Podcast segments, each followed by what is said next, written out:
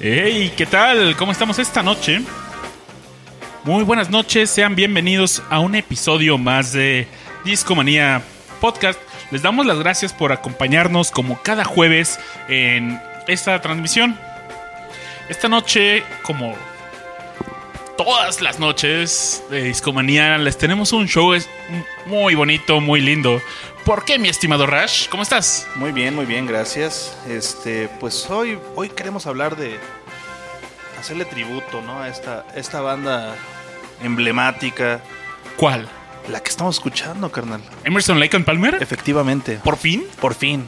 ¡Wow! Ya. Por fin se les hizo. Ya era hora. Y por eso esta noche nos acompaña mi buen amigo Amusu. ¿Cómo estás, viejo? ¿Qué tal a todos? Muy buenas noches. Muchas gracias por recibirme aquí una vez más en Discomanía. Bienvenido, es tu casa. Oye, ¿sabías que la gente te ha recordado otros discomanías? ¿Ah, sí? ¿Te recuerdan del episodio que nos hablaste de los Aferravers? Oh, es que ese- ese- esa, esa discusión estuvo buena. Sí, Me- sí, me- sí. Me gustó. A los que todavía no lo han escuchado, pueden escuchar al buen Diego en el episodio llamado Los Aferravers. y llegó para hablar de Emerson Lake and Palmer. Y déjenme les cuento que, pues, Diego y yo nos hicimos buenos amigos escuchando Emerson Lake and Palmer. Bueno, no, la neta no, pero nos gusta, pero nos gusta mucho Emerson Lake and Palmer y queremos hablar mucho de de esta de este gran trío de campeones. Que, que ha marcado. La bueno, Santísima Trinidad. En mi, en mi caso marcó muy, muy profundamente mis gustos musicales desde, desde la primera vez que los escuché. ¿eh?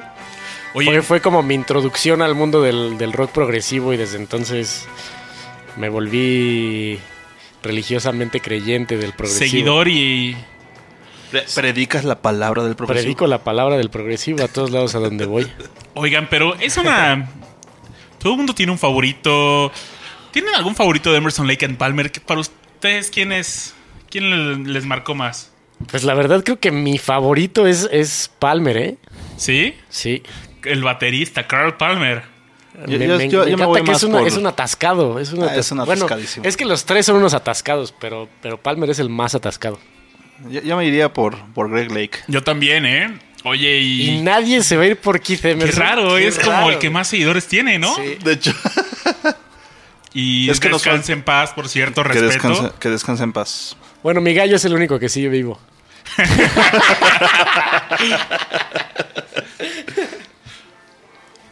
Estábamos en deuda con ustedes.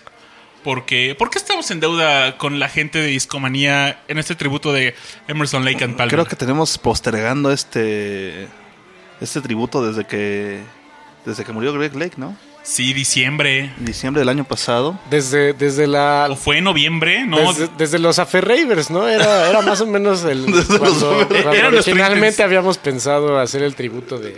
era nuestra intención De hablar de Emerson Lake and Palmer, pero... Y nos- mira, en el transcurso de un año se fueron dos. Sí, Ahí nada más se los dejo al costo, Imagínate. La neta es ¿Dos que- años? No, no, no, no, no se, se El fueron- año pasado, Ah, ah, pues... dije, no, no, no olviden. En el transcurso del año pasado a la fecha, ya Sí, fueron Greg dos. Lake murió en un 10 de noviembre y Kid Emerson murió como a medio año. Dicen, oye, deben el de José José antes que se lo cargue la huesuda. Nos dice en el chat Chicanator Flores. Un abrazo también a Sí, sí. Chicanator, un buen seguidor Hay que hacer un, un, un especial del, de Pepe Pepe, de Pepe Pepe que... príncipe de la canción. Podríamos hacer uno de Pepe Pepe y de Polo Polo al mismo tiempo.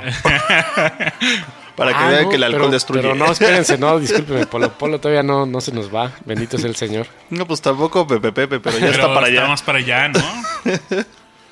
para que sigan chupando, sigan chupando. Cirrosis, chavos, cirrosis. Oigan, les tengo una pregunta muy concreta. ¿Cuándo fue la primera vez que escucharon a Emerson Lake and Palmer? ¿Lo, lo recuerdan ustedes? Yo sí lo recuerdo perfectamente. ¿Cuál fue la primera rola que escuchaste, amigo? Fue el disco completo de Pictures at an Exhibition. Ah, oye, mira, justo lo tengo acá en la mano. Vamos a tomar una fotillo ahí para que recuerde ese momento y Que, que- que ya hemos hablado de él en otra en otro discomanía. Sí, recuerdo que hasta tú nos comentaste, Rash, que había que esta bruja, ¿cómo se llamaba? Baba Yahat. Baba Yaga. Baba Yaga. Eh, ah, exactamente, que aparecía hasta en videojuegos, ¿no? Así es, así es, así es. Oye, Es, finísimo. es una bruja muy famosa rusa, ¿no? Si no me equivoco. Sí. Sí, sí, sí. A ver, aquí tenemos al buen Diego. Y de este álbum, ¿cuál es el. ¿Qué, qué nos puedes contar, Diego? Porque es, es- Bueno, ya hablaremos de este álbum un poquito, de una forma más extendida. Pero, ¿recuerdas qué rola fue? La, que primera que escuché, te digo que escuché el De disco entero. Ah, el disco entero de principio a fin. Todavía recuerdo exactamente la situación en la que, en la que lo escuché. Fue después de una, de una borrachera impresionante cuando iba yo en la preparatoria. Es más, yo creo que todavía iba en la secundaria. Oye, empezaste chao. No, no, yo creo que fue en la preparatoria, porque era una borrachera muy intensa como para hacerse de secundaria. Como que los papás no nos hubieran dejado. Y después de la, de la borrachera fuimos a casa de, de- de un cuate. Alguien se sacó un porrito por ahí. Y, y yo ya recuerdo que todo el mundo ya estaba dormido, solo quedábamos dos o tres personas despiertas. Yo estaba tirado en un sillón. Y de repente empecé a escuchar esa música que me pareció excelente. Y al principio, por alguna razón, lo confundía con Led Zeppelin.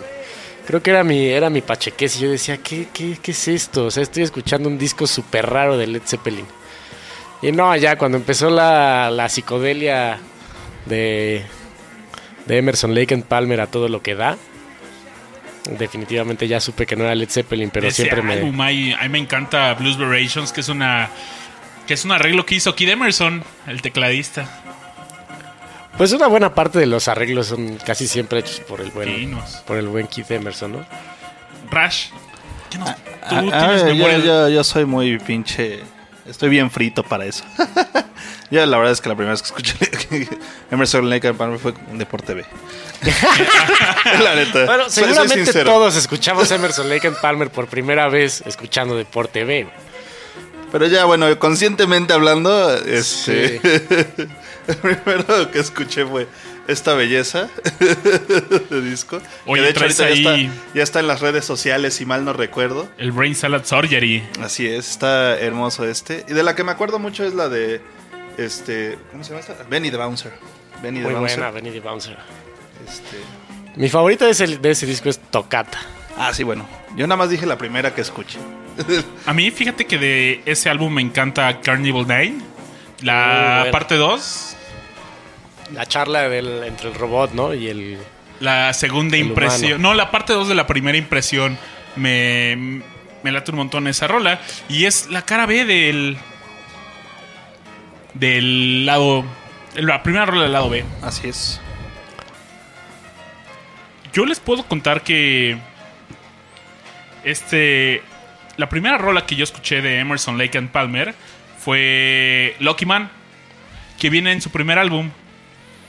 Y me encantaba, la neta, esta rola. La fue mi favorita de todo el álbum. Hay un solo impresionante de batería en la canción de Tank. Y ahí se atasca bien loco este Palmer. Carl Palmer. Que, que es eh, conocido por tener una, una serie de, de cosas que golpear aparte de su batería, ¿no? O sea, gongs, campanas. este, Trae una batería impresionante, ¿no? Sí, trae una batería impresionante aparte. Que alguna vez vi que tenía, este, en vez de tener de madera, estos como, como herrajes con los que se sostienen los... Digo, no sé cómo se llama, estas cosas circulares donde se sostienen las cosas que realmente golpeas, que son así como metálicos y que la batería de Carl Palmer pesaba una aberración y cosas así por el estilo. Ah, donde estiran el, el cuero para la. Ándale, una cosa así, no sé qué, no sé qué, qué parte de la... O todo el tambor. Sí, todo el tambor, el tambor Todo así. el tambor es Sí. de metal. Órale. Es que aparte también era, era Palmer el que, el que se enfocaba mucho en que, en que el show de Emerson Lake and Palmer no fuera solo un show musical, sino que fuera como una cosa visualmente atractiva. Y entonces no sé si recuerdan que hay algunos espectáculos de Emerson Lake and Palmer en los que la batería de Palmer está en una como, como base que sube o que da vueltas o cosas así. Y ese era un problema muy grande, eh, particularmente para esta banda, porque la batería de este güey y su gong y sus campanas y el resto de cosas pesaban demasiado para, para que fuera sencillo subir y bajar y hacer rotar esa... Eh, les contaba que la primera vez que escuché a Emerson Lake and Palmer fue la canción de Lucky Man. Viene en su primer álbum. Y esta canción tiene una historia muy padre porque fue la primera canción que compuso Greg Lake. Lo compuso una vez muy joven, a los 12, 13 años. Pero yo la encontré en una lista de los 100 mejores solos de guitarra según una página de Bout.com. También ahí encontré como... Pues hemos platicado esa lista. Ahí conocí a Neil Young. Fue... Claro, claro. Fue mi, mi primer acercamiento, mi primera investigación y no a cargo de discomanía. Oigan, les late si ponemos una rolita y volvemos. Hay. Me encanta cómo empezaban los conciertos de Emerson Lake and Palmer, que era Damas y Caballeros. Emerson Lake and Palmer. Y siempre en sus rolas habrían giras de.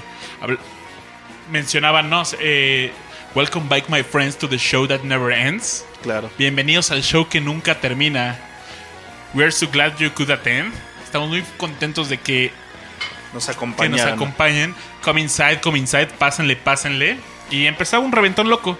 Vamos a escuchar esto. Y oigan, también hoy es cumpleaños de Eric Clapton. Ah, cierto. Un abrazo al buen Slow Hands. Que, que ya resumió sus, sus giras, es algo Ya bueno. se recuperó, tenía un problema y había dicho que se retiraba, ¿no? Sí, pero no, ya, ya está de gira otra vez en, en los United. ¿Cuántos años cumplió? Yo creo que como unos, ¿qué serán? ¿60 y algo? Ah, 74, yo creo. Eric Clapton cumplió 72 años. Mira, me falló por dos. 72 años. Ya, ya está ruquito el... Perdí la quiniela, chavos. Perdiste la quiniela, Rush. Y bueno, vamos a una canción de Emerson Lake and Palmer. Y seguimos cotorreando en este especial de esta gran agrupación. Si quieren conocer más de Eric Clapton, también tenemos un especial de él. Así es. Muy bueno, por cierto. Escúchenlo, escúchenlo. Bueno, vamos con esta rola que les platicamos de Emerson Lake and Palmer. Y el show continúa como lo habitual. Volvemos. Bye.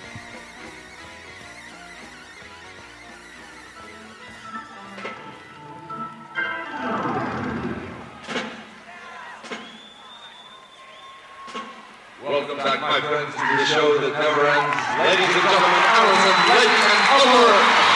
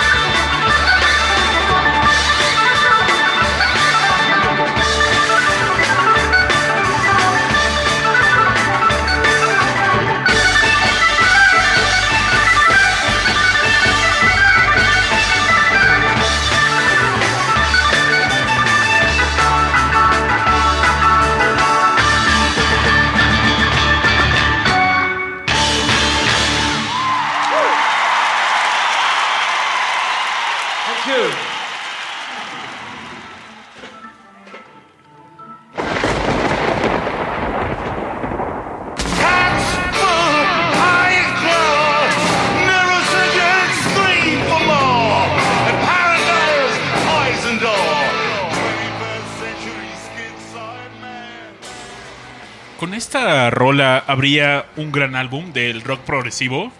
Para mí, uno de los primeros álbums que les enseñó a los demás cómo hacer rock progresivo. Un rock progresivo de calidad. Y es una agrupación que hoy en- hoy en día sigue vigente, sigue de gira y no con su alineación original, pero sí con su líder. Y estamos escuchando 21st Century Schizoid Man de King Crimson. Viene justamente en su primer álbum que lleva este nombre. Este álbum me encantó y fue la agrupación que dio inicio a la carrera de Greg Lake en conjunto con Robert Fripp, quien aún continúa liderando esta agrupación. Pues empezaron a, hacer música juntos. Ellos se conocen desde niños, eh, tomaron incluso clases con el mismo maestro. Y fue así como decidieron hacer, juntarse y decir, ok, vamos a, a tocar. Y nació este gran álbum. Por ahí tenemos también un podcast donde hacemos todo un tributo a este álbum. Y la, la portada de este disco es... Está Es- muy buena. ¿Cómo la escriben, amigos? Pues sí, yo creo que sí es una muy buena depictación de, de- de la esquizofrenia. ¿no? Claro. Sí. La verdad es que si tú ves y dices, ese güey tiene, tiene issues. De hecho, eh, en, hay, eh, aquí tenemos el disco. Vamos a subir la sesión de fotos al final del show en la siguiente canción. Pero hay dos personajes en este álbum. Y si ustedes abren eh, el álbum, está el.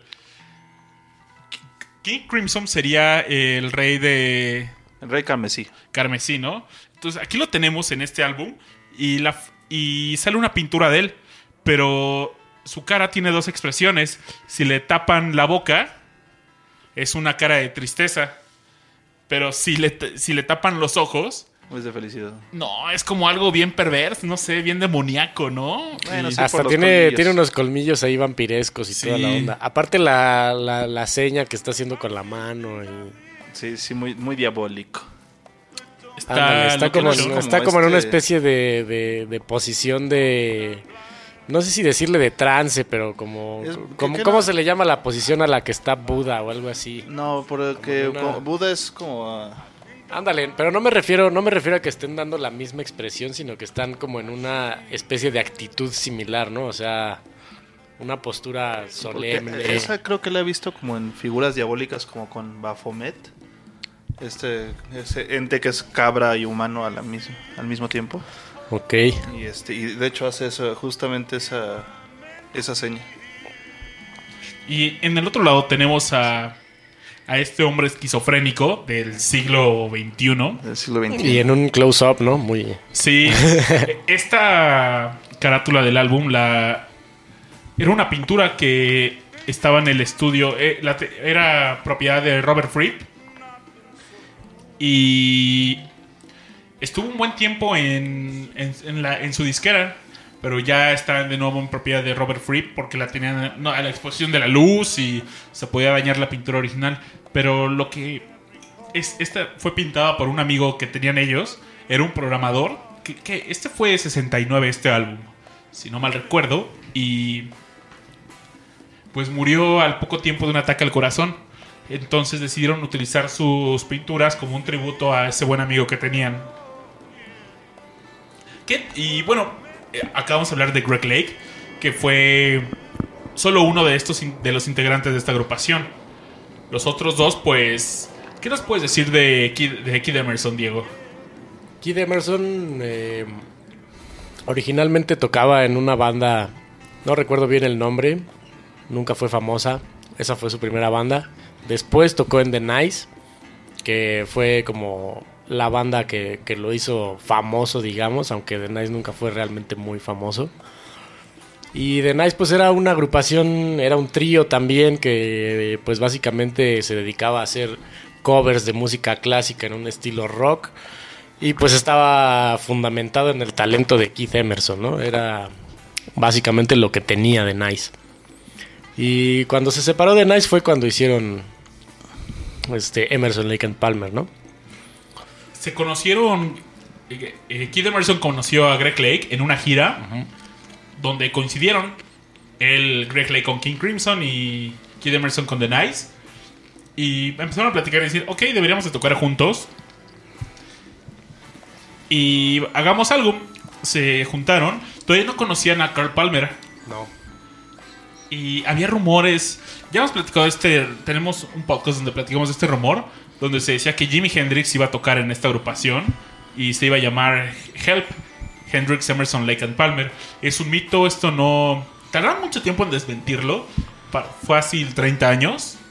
Pero el, el según yo, el- el- la onda era que originalmente a quien querían de baterista era Mitch Mitchell. Exactamente. Pero no. de- Y. Pero Y, y estaban esperando una ruptura de, de, de Jimi Hendrix Experience. Sí, y cosa que nunca sucedió. Exactamente, y de hecho, pues lo que prometió Mitch Mitchells fue de que, ok, puedo hablar con Jimi Hendrix para ver si, nos puede, si se puede juntar con nosotros.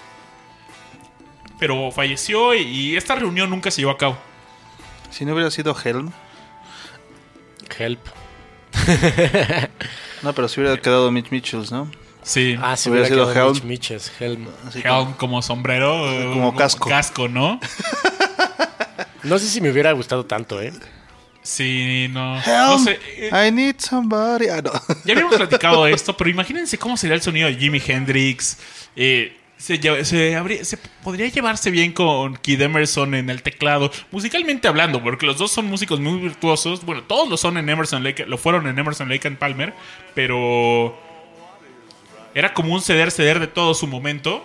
Pero yo, yo, no, yo no siento que Mitch Mitchells tenga el, El punch. el talento ni el punch que tiene Carl Palmer. O sea, Mitch Mitchell es como más un- una onda de... O sea, es bueno, pero no... No tiene, ese, no tiene esa chispa. No tiene esa chispa. Fíjate que sí es difícil porque aparte si en dado caso que hubiera entrado el señor Hendrix a la agrupación, eh, pues cuesta trabajo pensar que, que hubieran podido compartir el escenario porque la verdad es que cada uno, o sea, por lo menos Hendrix, Emerson y Lake eran gigantescos, ¿no? O sea, también traían mucha...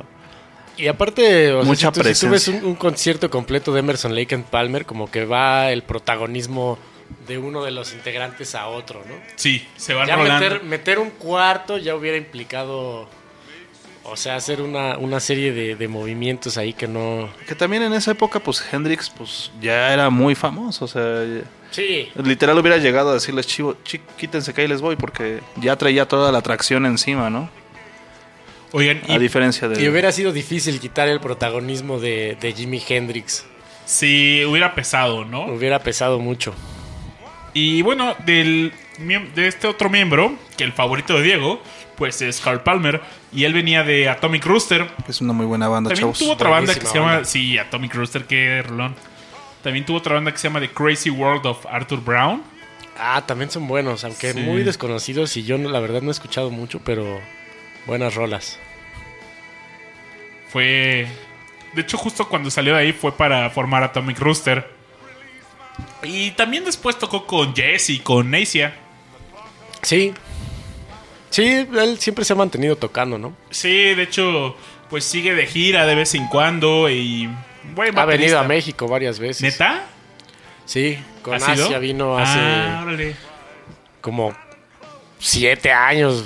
Digo, no sé si últimamente, ¿no? Pero Oye, te, antes escuchamos una rolita del primer álbum de Emerson Lake and Palmer. Y una canción donde. Me gustó esa descripción que tú diste, donde nos cuentas que se van pasando la estafeta del protagonismo. Y una rola creo que es Tank, donde hay un solo impresionante de batería. ¿La escuchamos? Venga de ahí. Vamos a escucharla.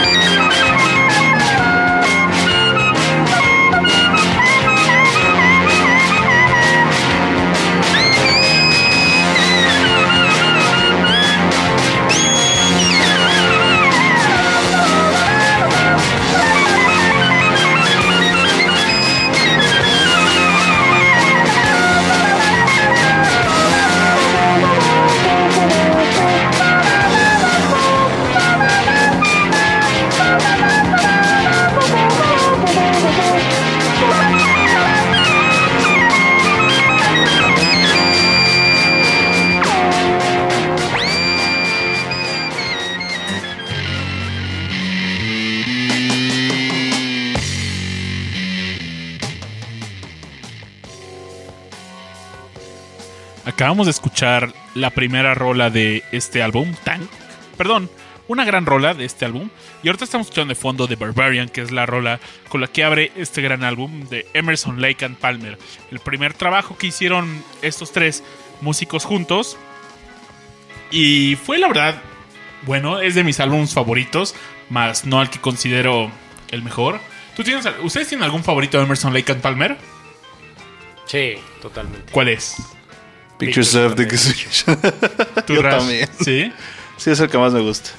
A mí, ya les vamos- más adelante les voy a decir cuál es mi favorito cuando lleguemos a hablar de ese álbum. Pero, pues este álbum fue vio la luz en 1970, un año después, justo de In the Court of the Crimson King, y trae rolitas bastante interesantes. Hay una historia bien chida de esta rola de Lucky Man, porque Greg Lake la compone a la edad de 13 años y cuando se juntan pues dice que les faltaba una canción para completar el álbum. Y pues dice Greg, ah, yo tengo una canción que podríamos incluir. Y llegó y la tocó. Y pues a Carl Palmer le gustó y dijo, órale, de, de inmediato hizo arreglos para la batería. Y Kid Emerson dijo, no, a mí no me gusta mucho. Y para mí es mala. Y pues lo que hizo Kid es que se fue a un bar a tomarse unos tragos.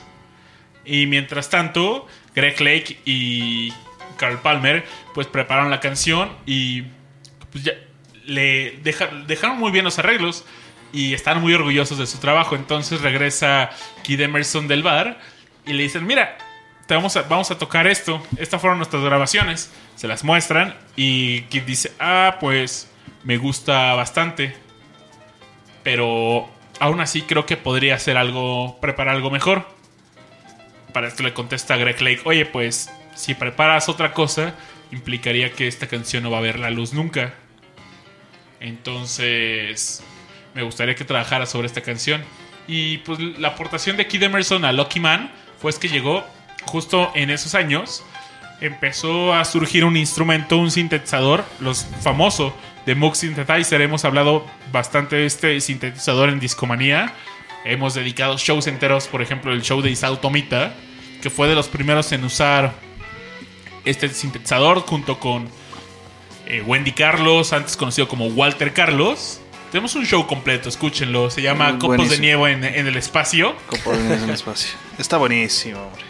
Hasta hablamos de Hatsune Miku en ese. de Hatsune Miku y el- Tomita, el que hizo el creador de Kimba, del soundtrack de Kimba, Así de es. la rola. ¿Sabías, Diego? Que él hizo la rola de Kimba. y fue, fue, eh, fue un buen álbum, eh, el- su homónimo. También aparecía esta rola de, pues, en las piezas de música clásica es común que tengan, pues, eh, ¿cómo les llaman a esta, a estas composiciones que tienen eh, partes? Eh, movimientos. Movimientos. Pues justamente hay una, que se llama- hay una canción que se llama The Three Fates. Y aquí se está esto la influencia de Kid Emerson. Y él está jugando con, este, con sus teclados, sintetizadores. Y hace un arreglo basado. eh, bueno, hace tres movimientos basados en la mitología griega. En las llamadas Moiras, que eran personificaciones del destino. Teníamos a Cloto, la Quesis y Atropos aparecen en la Ilíada de. Bueno, se mencionan en la, en la Odisea eh, de Homero. Y en la Ilíada, perdón. Muy buen libro. Bueno, ambos dos son muy buenos libros. Léanlos. Hay esta, esta interpretación muy buena. Y otro dato que salió de este álbum, pues en la portada hay. En la parte del medio, por aquí lo teníamos a la mano, ¿no? Ah, Aquí está, mira. Así, así es. Eh, aparece un ave en la parte del el medio. es una Es un- paloma, Es ¿no? una paloma que está como de espaldas Ajá. y con las alas abiertas y, las y el nombre Emerson Lake and Palmer en color como rosilla por ahí. Sí, Y se alcanza a ver como eh, la cabeza de una persona, De hecho, se ve la. Sí, se ve la cabeza y una oreja. de una oreja, está como de perfil. Ajá. Y pues bueno, hubo un rumor que inició en Wikipedia que era decían que se trataba de Ed Cassidy, el baterista de la banda Spirit. Y pues la verdad es que eso fue un mito que inventó la gente en Wikipedia, porque el arte lo hizo el, el artista inglés Nick Dante, Dadnell. Y lo que fue cierto es que él hizo un, iba a hacer una portada para el grupo Spirit, pero no llegó a tiempo. Su portada entonces nunca se publicó y solo la envió. Y no tenía nada que ver con la portada de este Spirit álbum. son los que tienen esta canción Taurus, que son los que demandaron a Led Zeppelin, ¿no? Por Stairway to Heaven. Sí, exacto. Sí, sí, ya decía yo que me sonaba su nombre. Alguna vez creo que co- Platicamos de ellos, aquí, sí. ¿no? Fichitas, ¿va? Y- Sí se parecen, pero no es lo mismo. Sí, no, no, no, para nada. Y pues bueno, eso es lo que podemos decir de este álbum. Les late si escuchamos una rolilla Lucky Man les late para irnos al siguiente álbum. Por favor. Perfecto.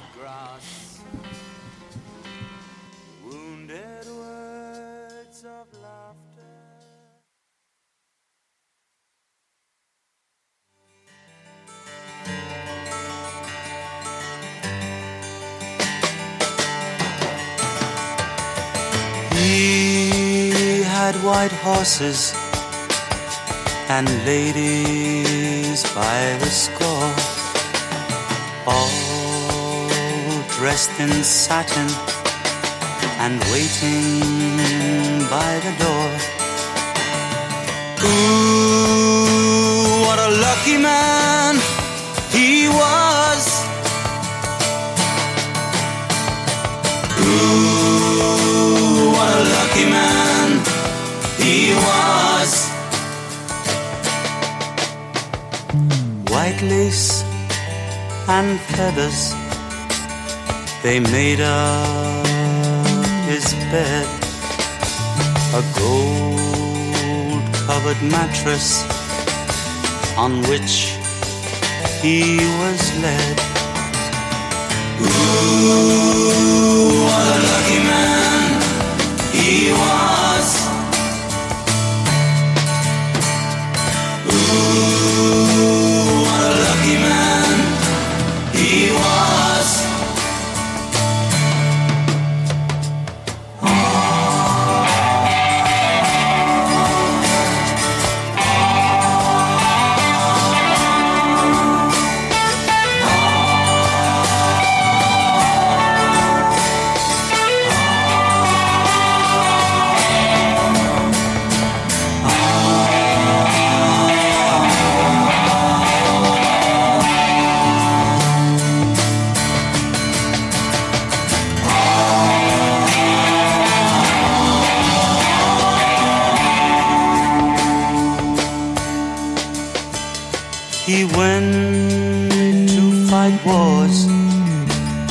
his country and his king, of his honor and his glory.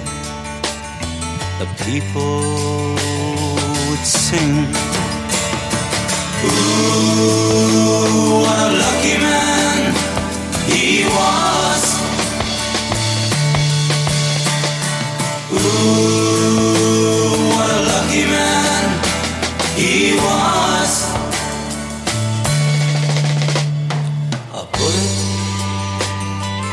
Found him. His blood ran as he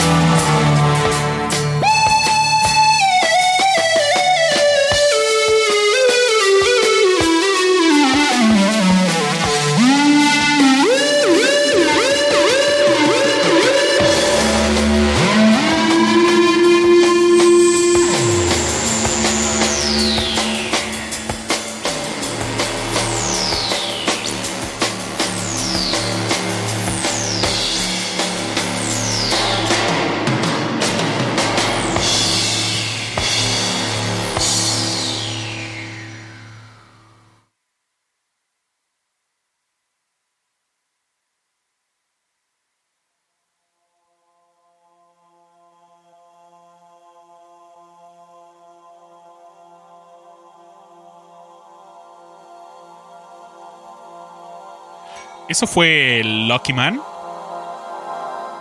Pero ahora vamos a escuchar mi álbum favorito de Emerson Lake and Palmer. Y ladies and gentlemen, vamos a escuchar Tarkus. Tarkus es simplemente la portada es genial de este álbum. Si pueden buscar en este momento la portada, si no subimos rápido una fotillo por ahí en nuestras redes sociales, tenemos un armadillo en forma de tanque con unas pistolas, nariz de escopeta, una armadura del armadillo como Yo digo que es un armordillo. Ajá. Y si abren el álbum, hay un cómic donde pelea contra otro monstruo. Aquí aparece un monstruo que le llaman The Manticore, que es como un león Ah, sí, con cola con cola de de serpiente. no, no, cola de alacrán, escorpión Ah, cierto, cierto, cierto. y una cara entre humana, De chango. chango exactamente, y con unas garras como de dragón, no sé. De hecho, ¿nunca, ¿nunca han visto una página que se llama manticornio.com? No, cuéntanos. Es una enciclopedia del rock progresivo. Ah, Y tiene su nombre de precisamente de ese mono que sale ahí. Pues de hecho Emerson Lake and Palmer, este, este álbum, nar- es, esta canción es un es conceptual y narra la pelea entre The Manticore y este armadillo. Si abren el disco está este cómic y cada hay están las ilustraciones y cada movimiento de esta de, es- de esta canción pues es una de estas ilustraciones que que tenemos. La verdad es que Tarkus dura todo un lado de, el- de este álbum, este es el primer lado. Dura 20 minutos, 38 segundos esta canción. Y está compuesta por varias piezas. Eh, una, la que estamos escuchando ahorita es Eruption, después Stones of Years, Iconoclast, Mass, Manticore, Battlefield, Aquatarcus. Es una pieza increíble. Creo que era iconoclast, ¿no? De iconoclástico. Sí. Y. Yo me atrevería a decir que ¿Es el mejor disco de Emerson Lake and Palmer para ti? es mi favorito. Es como una de las, de las obras más complejas que hicieron, ¿no? De hecho, eh, pues. En la revista de All Music, el crítico François Couture describe el álbum como muy sólido, especialmente para los oídos de los fanáticos del rock progresivo, porque está libre de de las canciones de las baladas de Greg Lake. Greg Lake está, Lucky Man es una balada de Greg Lake. Y- Pero es que, la- o sea, las baladas de Greg Lake son buenas. A mí, a mí me Buenísimas, parecen sí. muy buenas. Y, Y- sí es un poco cursi, pero, pero pues digo, alguien tiene que ser cursi en contra de toda la tascadez de, de, de Tenía que contrarrestarlo, ¿no? de Valerie y de Emerson. Pero dime, ¿en qué se parece Lucky Man a esto? Nada. No, Pero- nada, por supuesto, no. Esto, esto es claramente hecho. Psicodelia hecha y derecha, Ajá, chavos. Esto claramente fue como dejar un poco de lado al pobre de, de Lake, ¿no? Pero justamente, o sea, en esta parte que estamos escuchando de fondo está Greg Lake cantando. Claro. Y la lírica también, que es poca en, en esta canción, es muy buena. Y el bajeo es muy intenso también. Increíble. Y la verdad es que, eh, pero diría, no solo muy buena, sino muy oportuna. Entra donde debe de entrar. Y mientras tanto, pues sigue el prog. No, es puro prog, ese, ese disco es puro prog. Yo creo que por eso nunca, nunca se ha vuelto como uno de los de las ¿De los las comerciales? famosas o comerciales, porque no lo es, o sea, es completamente progresivo, no tiene nada de, de popero, ni de baladeo, ni... Tiene sus partes raras también este álbum. Por ejemplo, el lado B es. Para mí fue innecesario el lado B de este álbum. Tiene rolas como Jeremy Bender. Jeremy Bender. Ah, sí, sí, sí.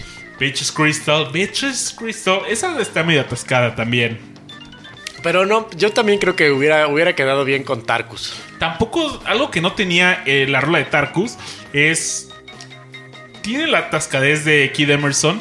Pero no esa atascadez en piezas de, música clásica. Es que, es que como, ni es que... cosas yaceras así locochonas, no porque esté malo, pero eh, era una agrupación de rock progresivo. Y es que si algo tiene Emerson Lake and Palmer es que como que como que lleva la música clásica al rock, pero también en cómo está conformado el- en la parte esta de los movimientos, o sea, de tener como una parte de un alegro, un andante, un adagio, yo qué sé.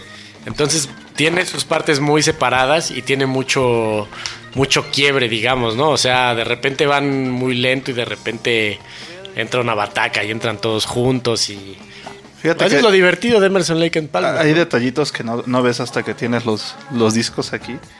La última canción del disco se llama Are You Ready Eddie? Y, aquí en los créditos, el ingeniero se llama Eddie Are You Ready oh Offord. De hecho, justamente es una, es una parodia al ingeniero de audio de esta rola. Porque es, ¿Are you ready? Are you ready, Eddie? Are you ready, Eddie? Ready to rock and roll. Eddie, Eddie, Eddie, Eddie. Are you ready, Eddie? Y era su ingeniero de sonido, Eddie Offord. Él, él también, por, por cierto, fue el ingeniero de Close to the Edge de Yes. Órale. Y trae un pianito ahí descuidado al estilo de Jerry Lewis. Y se escucha al final que eh, Carl Palmer le dice que solo tienen sándwiches de jamón y quesos en la cabina del estudio, hablando de la cabina del, del estudio. Está. Pero por ejemplo, Are You Ready Eddie es. No tiene nada que ver. Es un rock and roll. Sí. A Time in a Place era. Pues no sé, también era como esa onda clavadora. Te- Tenía, para mí, A Time in a Place era una onda muy entre rock pesado, pero combinado. Era como el sonido de Emerson con The Nice. Ándale, pues de, de repente se oye un poco a The Nice siempre en Emerson Lake and Palmer, casi en cualquiera de sus discos. güey. Pero porque pues The Nice eran covers de música clásica, ¿no? Y, y Keith Emerson nunca dejó de hacer covers de música clásica. Aunque no sean covers como tal, pero hacer citas de ciertas Sí. partes famosas de canciones o, o arreglos o, o destruir completamente canciones de la música clásica y convertirlas en otra cosa. Pues justo en este álbum viene esta canción de The Only Way, que son es como un popurrí de música de, de Johann Sebastian Bach. Está locochón. También sabías, hay un en Tarkus, en estonio, significa sabiduría. Ok. Y Y el manticornio que es en, en- en este lenguaje. No, ni idea.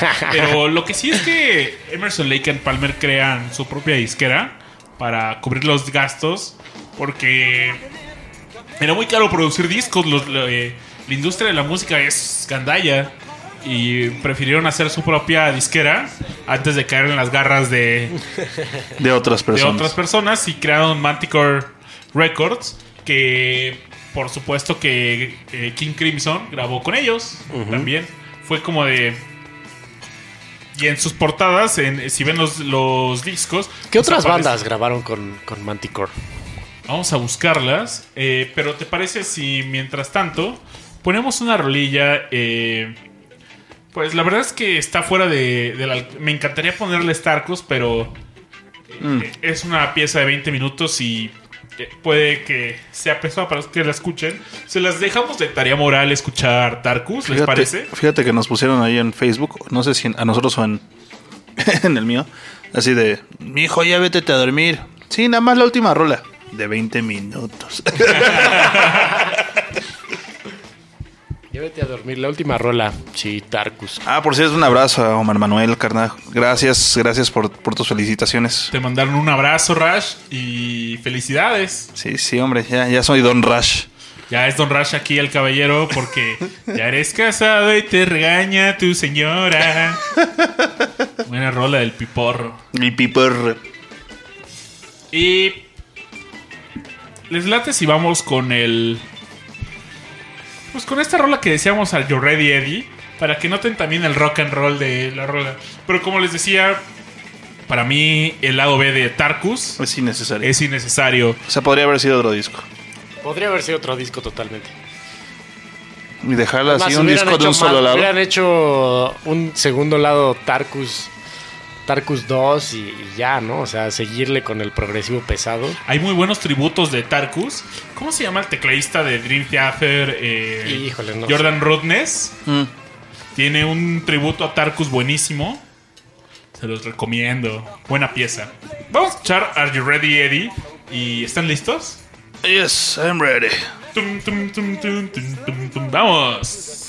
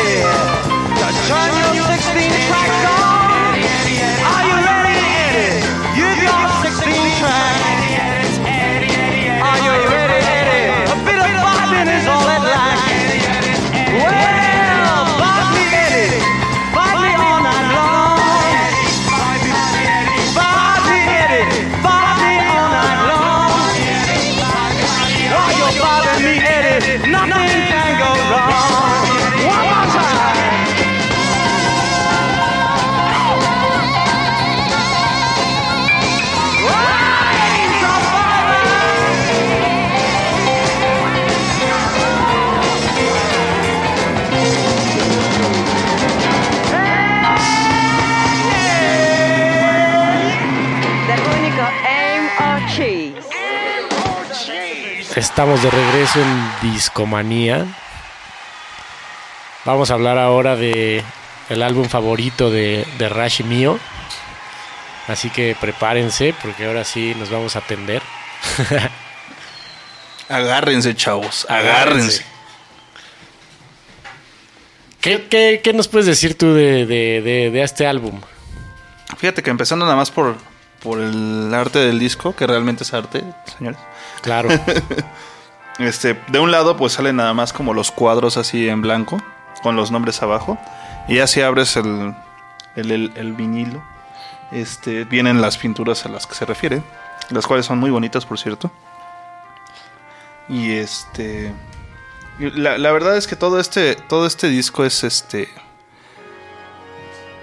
No, no sé si lo diría de una forma menos vulgar, pero es como un orgasmo visual, audiovisual, perdón. Sí, es, Porque Era la intención, ¿no? o sea, o sea, tú- tú- la idea es que tú escuches las es que canciones viendo realmente- las pinturas. Las pinturas. Y la verdad es que sí te, sí te llega. No, y aparte esta es una música que, aunque no veas las pinturas, inmediatamente te lleva, te traen imágenes a la mente las notas y los Moog synthesizers de esos fritos. Esos fritos. Me encanta la descripción. Y. Originalmente, ¿quién compuso esto? Cuéntenos. La obra original es de, de Mussorgsky y es una es, es una composición para piano originalmente. Es una ¿qué? sonata para piano. Sí. Y, fue después interpretada por Maurice Ravel. Esta Ravel hizo la orquestación de esta de esta cosa para piano y la convirtió en una especie de pues no sé si llamarla sinfonía, pero digo ya ya incluye a toda una orquesta Sería sinfónica. una suite. Exactamente. Una Sería suite. una suite. Y, y tiene algo peculiar de esta pieza es que tiene esta parte que se llama el promenade o promenade, no sé me cómo se pronuncie. eh. Que siempre, o sea, siempre son las mismas notas, pero siempre son un poco diferentes y es como como el, el- el paso entre una, entre una de las pinturas y la otra, ¿no? Es como, como, como se van ligando estas diferentes partes de Me la, encanta ese. de la pieza. Sí. Y, y digo, también de tarea moral se le queda a la, a la gente escuchar el... El de Ravel yo creo que es el, el que se puede escuchar, ¿no? El de Mussorgsky lo he tratado de escuchar y la verdad no, no le entiendo Te nada. duermes, ¿verdad? Pues él solo la compuso, ¿no? No la interpretó que yo sepa. No, pero la original, pues no la arreglo. Ah, Es que la original es solo para piano, o sea... Sí, sí, sí. O sea, no el arreglo que hizo Ravel. De hecho, también hay. También Emerson, debe de Lake ser como muy complicado. O sea, imagínate que tú eres el tal Ravel y oyes esa pieza para piano y cómo le haces para imaginarte todo el resto. Pues ese, ese cabrón era un virtuoso también. Pero no fue el, el único que tocó esto. También otro maestro del Claro, eso es, sintetizador. eso es algo que a mí me parece muy peculiar. O sea, supongo que, que Mussorgsky también era una especie de genio porque, o sea, su obra, que es una cosa para piano, se ha convertido en una de las cosas, de las piezas de música clásica más cobereadas que hay, ¿no? Sí.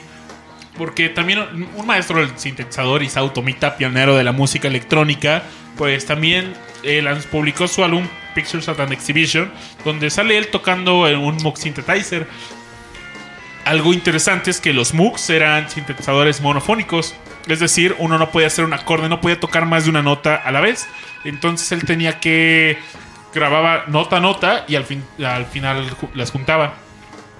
Entonces era todo un reto para los músicos que tocaban un Moog Synthesizer. Aparte que eran instrumentos enormes, eran fácilmente del tamaño de eh, Un librero. un librero probablemente. Y se, hay- Y, y carísimos. Sí, cañón. Hay una anécdota por ahí que cuando andaba en un concierto, eh, pues no le. eh, cuando pidió su Moog Synthesizer y Sautomita, pues no lo dejaron ingresarlo. Porque decían, ¿qué es esto? Y en- hay un disco de Wendy Carlos. En ese entonces Walter Carlos se llama Switch on Back.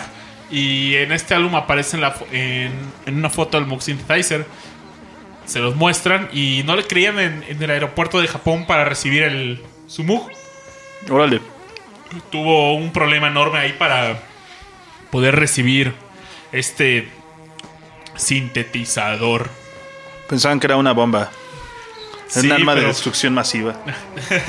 Oigan, y por cierto, pues bueno, este álbum salió en 1972, unos meses después de Tarkus. Tarkus fue publicado por ahí de julio del 71.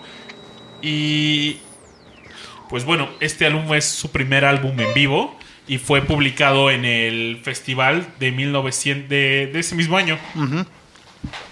Está bastante chévere. Pues se me hace que les voy a poner una rolita. Hay. Justo mi pieza favorita es. eh, The Sage, el mago, y The Old Castle. Y termina con algo que le agregó Kid Emerson, le agregó su propio toque. Con Blues Variation. Está muy buena esta. Pues como esta pequeña suite. Y algo que cabe mencionar es que fue un álbum en gran parte planeado por Kid Emerson. Obviamente. Pero la intervención. eh, Greg Lake y Carl Palmer se metieron lo suficiente para que no fuera un trabajo de una sola persona. Vamos a escucharlo y platíquenos qué piensan. Volvemos.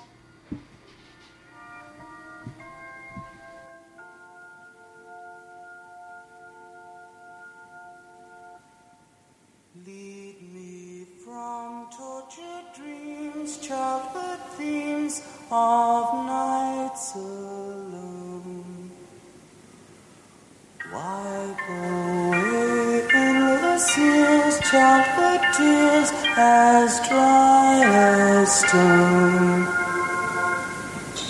From seeds of confusion, illusions, dark blossoms have grown. Even now, in furrows of sorrow, the doubt still is so. My life's course is guided, decided by limits drawn. On charts of my past ways and pathways since I was born.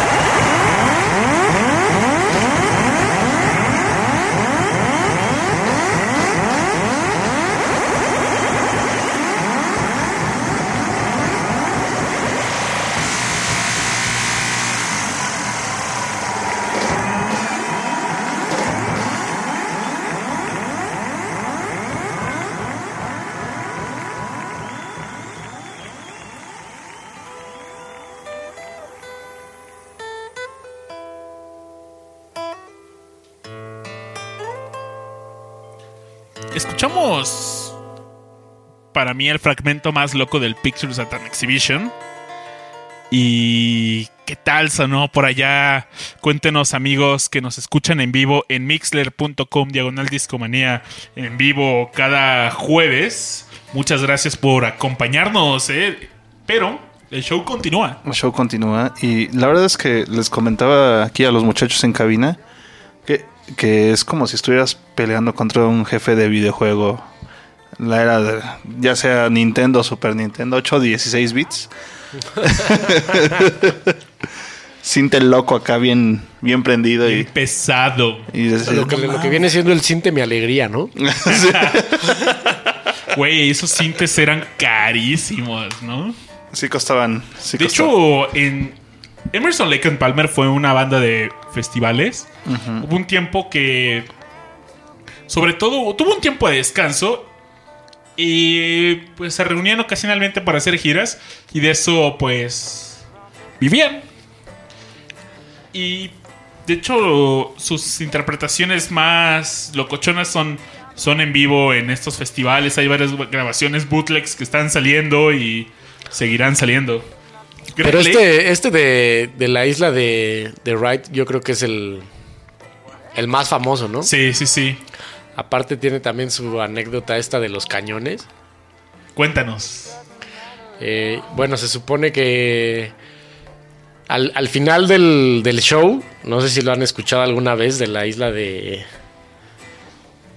Disparan dos cañonazos. Se supone que los habían probado antes del show y que todo estaba bien, pero a la hora de la hora alguien, alguien la cagó y le puso doble carga de pólvora. Entonces cuando tronaron los cañones, tronaron muchísimo más fuerte de lo que deberían de haber tronado y, y todo el mundo se asustó y quedó así como fueguito en, el, en la boca del cañón y, y bueno, o sea... Y de ahí nació el, el Ajá. juego en los conciertos de metal. Exactamente. Decían, decían, no, pues en aquel entonces que éramos jóvenes no nos importó, pero hoy en día, no, o sea, nos hubieran acusado de terrorismo por ese tipo de... Greg Lake en su sitio oficial tiene una sección. Bueno, el, el sitio sigue arriba, pero hay una sección donde la gente sube fotos de. Tiene eh, la bitácora de todos los conciertos donde estuvo Greg Lake con Emerson Lake and Palmer, Ki- King Crimson y como solista. Inclusive tuvo giras con Ringo. Y Ringo tuvo una banda de. ¿Cómo se llamaba Rush? Con sus amigos. o- Ring All Stars. Exactamente. Y tiene anécdotas Greg Lake con Ringo y igual se las contamos un poquito al final termina, al final del show, yo creo hay tiempo para eso. Pero en este sitio Greg Lake tiene anécdotas donde tú le podías preguntar algo a Greg Lake y te contestaba él mismo. Oye, qué loco. Pueden leí bastantes preguntas que le hicieron a Greg Lake que están muy chidas. Y va a salir sus van a salir sus memorias, se llaman Lucky Man. Van a salir, me parece que a- en con unos dos, tres meses. Ahí puedes comprar como el adelanto de la biografía en, para, en formato de Kindle eh, y empezar a leer, pero van a ser publicadas. Pero estamos escuchando de fondo From the Beginning del álbum Trilogy. Tiene una portada increíble. En la portada salen ellos tres. Eh, pues salen sus cabezas, pero co- como sin playera, ¿no? perfil, sí, de sí. perfil, sin playera. Y por alguna razón los tres traen una cadena. Ah, neta, no lo había notado. Sí. Pero sí, los tres traen una cadena en el cuello. Y hay un rumor que, este, que la portada de este álbum está basada en la- una pintura de Dalí. La pintura, eh, de hecho, esta... El, el álbum empieza con una canción que se llama The Endless Enigma. Que El- de hecho, perdón, déjame interrumpo. La, la contraportada del disco también está bien volada porque son superposiciones de la, de la- del mismo lugar con ellos en distintos lugares. Entonces, Oye, sí, neta, son- sa- salen ellos tres aquí, después del lado derecho también salen por ahí, como asomándose en un árbol. Que hacer eso en aquella época, la verdad es que no estaba nada sencillo. No había Photoshop, no, había nada. Ah, ah, déjenme algo que les cuento. Pues esta portada es obra de Hipnosis Studio, que es el estudio que ha hecho las mejores portadas de la historia del rock y del rock progresivo, de cualquier variante del rock. Lo recordaremos por portadas de Pink Floyd, Led Zeppelin, Alan Parsons Project, Emerson, Lake and Palmer y ponga su banda increíble aquí, seguramente Hypnosis Studio creó una portada para esa agrupación. Bastante loco. Sí, y pero pues bueno, coincide de que el que se dice que está basado en la pintura del Enigma sin fin de Salvador, de Salvador Dalí. Pero Pues así es como se llama la primera rola, ¿no? sí, sí, sí. Pero pues ¿tú, ¿cuánto costaría una o sea, hoy sabemos que el álbum lo hizo Hypnosis Studio, pero realmente pues cuánto costaría una pintura de Dalí para una portada de un disco? Creo que No, no. unas No costea. 50 mil libras. Entonces, pues no. No computa, por ahí dicen chavos. Sí, y, pero fíjense que ellos sí platicaron con Salvador Dalí y le dijo, pues te cobro 50 mil libras. Y dijeron, ah, mejor luego, viejo. No, pues ¿y de dónde vas a sacar 50 mil libras? Sí, fue un buen álbum. Hay una rola que se me hace curiosa que se llama The Sheriff, que eh, está cotorrona la rola. Y me recuerda una historia de Pero, que... aparte como que tenían una onda como de como con el con, con las canciones así del, del oeste, ¿no? O sea, como que hay varias. ¿No? Hay sea, una del western. rodeo, hay una del sheriff, así hay o sea, repentinamente durante la discografía de Emerson Lake and Palmer te puedes encontrar una u otra rola así como con, con el tema del viejo este, ¿no? Sí, sí, sí. Pues este sheriff a mí me recuerda una anécdota de que tenía un conocido que lo asaltaban mucho. Y un día dijo que se compró una pistola. Pero el güey estaba bien frito y yo le decía, ah, se va a volver. Y, y se volvió mi vecino. Entonces decía, huevo, ya tengo el sheriff de la cuadra. El sheriff de chocolate, güey. Y, y neta me lo recordaba con esto. Así cuando, cuando, me contó, cuando me contaron eso de que ya tenía una pistola, me imaginaba esta canción de The Sheriff sonando. No, es. Es un excelente álbum y. Es el álbum favorito del buen Richard Kaufman que en esta ocasión no nos acompaña en Discomanía, pero estuvo escribiendo un ratillo ahí en el chat. Por fuerzas mayores no, no pudo estar en este show, pero quiere que le transmitamos este mensaje. Trilogy es el álbum favorito de Richard Kaufman. Va. Es muy bueno. ¿Y qué me dicen de la rola que se llama Trilogy, eh? Es muy buena. Hay un cover de como un grupo medio dark. ¿De la rola de Trilogy? Sí, muy Más buena. vale Darks que recibir. Sí, sí, sí. Es buena Pero bueno, esa. es que, es que esa rola es precisamente como, como justo la, la contraposición de lo que hemos venido hablando, ¿no? O sea, de la balada de, de Greg Lake al principio de la rola y después un quiebre así rotundo y el, el cagadero de, de, de Keith Emerson y, y Cal Palmer al final, ¿no? Así Es el vida progresivo vida. atascado. Pero en este álbum a mí se me hace. O sea, eh, el sello de Greg Lake está por todos lados. Y. De hecho, en este solo hay una rola de Carl Palmer donde él participó en Living Sin. Es muy buena esa rola. Jethro Tull tiene un cover de esta rola increíble. Ah, eso no lo sabía. Sí, Jethro Tull. Qué loco. Es. No, eh, es de, de los covers favoritos para mí que hizo Jethro Tull. Chidísimo. Y Tengo pues, que escucharlo. Hoedown, que a ti te gusta bastante, ¿no, Diego? Sí, Hoedown es. También es como. como. Bueno, es que no sé si, si realmente lo sea o solo a mí se me figura, pero es de estos temas que también se me hacen medio de rodeo. De hecho, pues esta rola la compuso Aaron Copland. Un. O sea, no tiene nada que. No, estos. Es otro tributo de Kid Emerson. Y estaba inspirado por Igor Stravinsky. Claro. Está locochón, pues. Esto ha sido el sello de Emerson, Lake and Palmer, sin duda alguna, ¿no? Música Sí, el- clásica, el- rock, lo- la música clásica que vuelve en rock progresivo. No, y aparte, con aparte muy. de Greg Lake. No, y muy clavados en el impresionismo ruso, ¿no? Cañón. O sea, en, en la parte impres- del impresionismo ruso de la, de la música clásica, pues. En este álbum también aparece eh, el Mellotron que hablamos de este instrumento, nuestro podcast de, de Moody Blues. Ajá. Que, ay, lo iba a publicar hoy.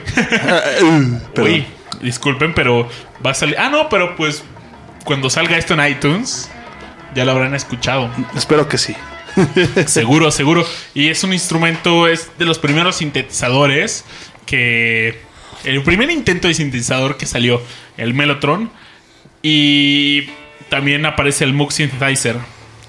Oye, también hay que, hay que recalcar que, eh, que el, el instrumento que originalmente utilizó este Keith Emerson es el órgano Hammond. Ah, claro, es un clásico este El Hammond. órgano Hammond, ajá, y que es el, el que en todos los shows azota y se pone a brincar encima de él. Y lo... Es increíble ver una interpretación en vivo de Emerson Lake and Palmer. Me hubiera gustado verlos en vivo. Me Y- parece que en Diego, en México todavía llegaron por ahí de los 2000, ¿eh? Pero la verdad es que yo llegué tarde a Emerson Lake and Palmer. Yo creo que llegué hasta la universidad.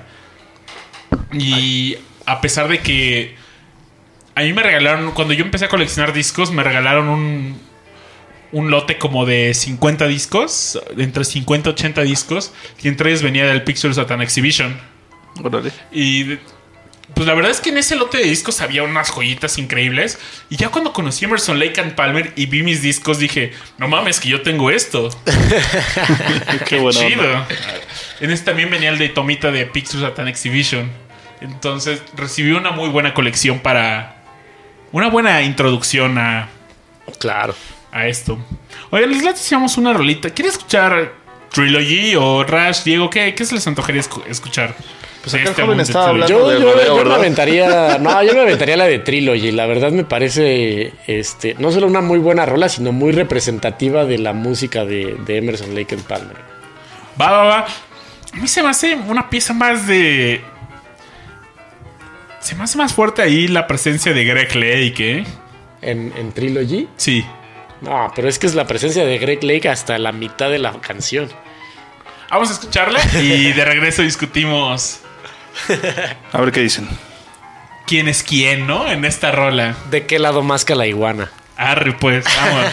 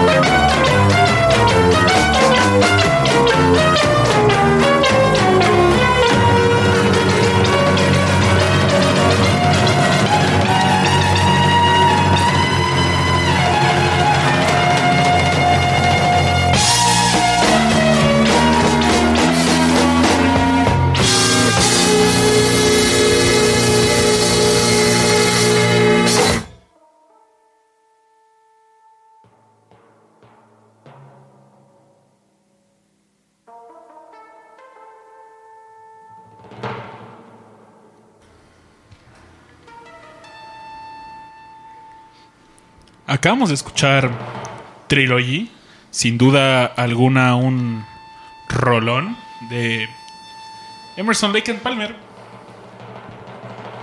Pero después de esto llegó la pieza maestra de, de esta agrupación.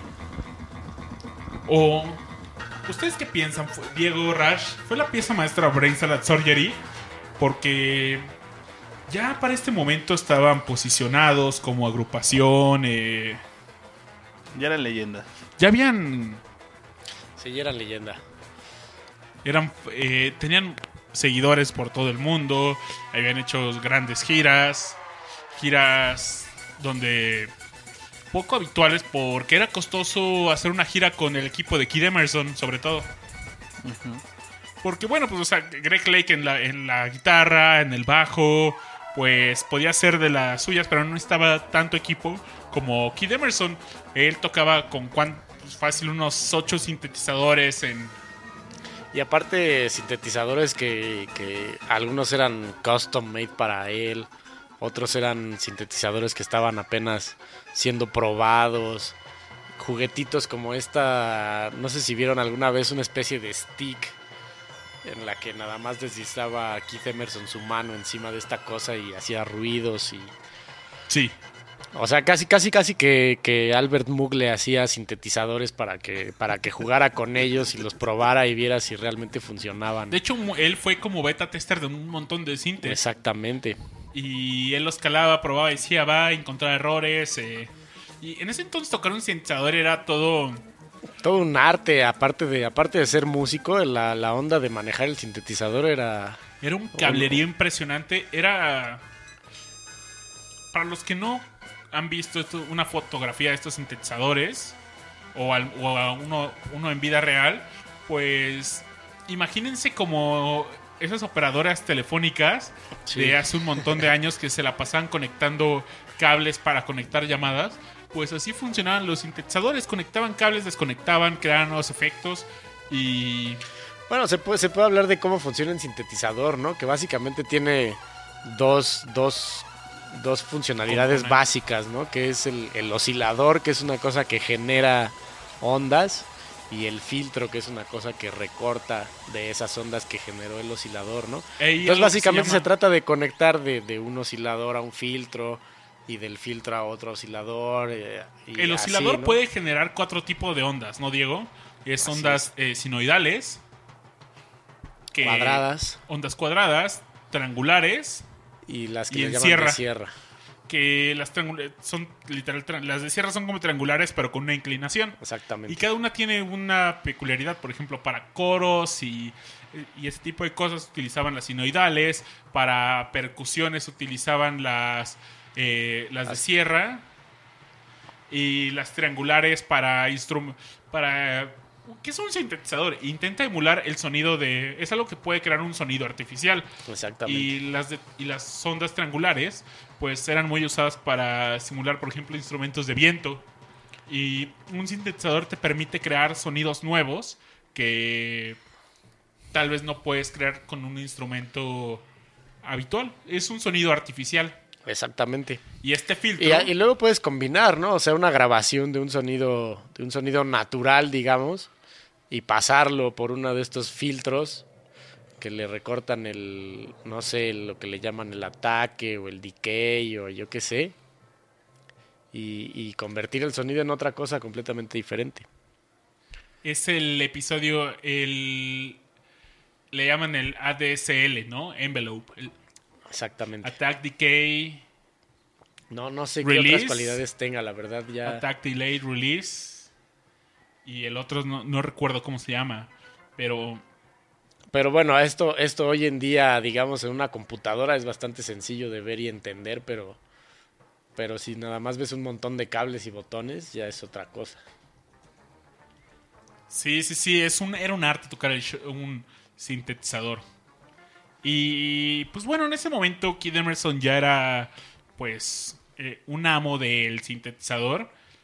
Y llegó el último... No fue el último álbum de Emerson, Lake and Palmer, pero sí...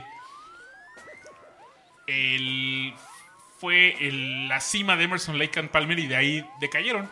Pues hemos platicado este fenómeno con varias... Simplemente cuando hablamos de The Moody Blues, pasó lo mismo. Con Jethro Tull, con muchos músicos pues han tenido su, su cumbre. Y de ahí una caída En, la- en el caso de, de Emerson Lake and Palmer, no, no creo que haya sido una caída en picada totalmente. Sin embargo, sí se ve La decadencia. la decadencia, ¿no? En cuanto a... Pues digo, es que ya habían llegado a, a- a lo más que puede dar un, un power trio, le llaman, ¿no? A este tipo de bandas. Como los panchos. Ándale, como los panchos. Porque en, en este álbum de Brain Salad Surgery, Diego, ¿nos quieres contar de quién, quién hizo la portada? El mismísimo H.R. Giger, el creador de, de Alien, es creo que lo, lo más famoso que ha hecho Giger. El, el- el mono este de del octavo pasajero. Sí, el, el xenomorfo. Todo el mundo conoce ese Alien, ¿no? Y el arte de Giger es muy... También el facehugger. Sí, es una portada increíble. Aparece como una calavera y atrás como una mujer, pero como con un pelo cibernético, con, Sí. como si fuera una medusa cibernética y Y hay otras portadas de Giger. Yo recuerdo otra de... varias. De Yes incluso, creo, ¿no?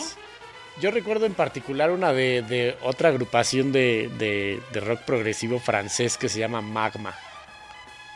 Muy, un grupo súper raro también y que tienen, tiene varias portadas de Giga. Finísimo, finísimo. Y pues bueno, en este álbum de Brain Salad Surgery, pues trae tracks increíbles. Por ejemplo, eh, eh, Carnival 9 es. Son dos movimientos. First Impression. Y hay parte 1 y parte 2. A mí me encanta. En este álbum, pues. Lo escribe Greg Clay con. Hay, algo- hay canciones, por ejemplo, con Pete Sinfield. Y esta, esta rola de la que hablas, que es como una especie de, de conversación o duelo entre un humano y una especie de inteligencia artificial, ¿no? Está bastante locochona, Carnival 9. Y es bastante dramático el final, ¿no? Sí, sí, sí, la verdad es que también es una. Pues es prácticamente el lado B del álbum y un cachito del lado A. Pero ¿qué me dices de, de Tocata? Ya con esa rola abrimos esta sección y es muy bueno. Recuerdo que a ti te encanta eh, esa rola. Que Y es un, es un cover también.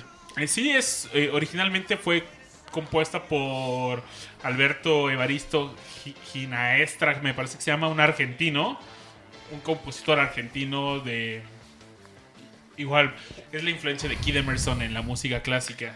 Claro. Alguna vez recuerdo haber leído un comentario del mismo Ginastera acerca del cover de, de Emerson Lake and Palmer. ¿Qué decía? Decía, así es como debería de escucharse lo que escribí.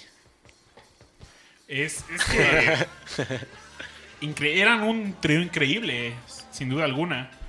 También, oye, ¿qué opinas de Jerusalén? Es de mis favoritas, Jerusalén. También, también. Y tiene el, Es como espiritual, ¿no?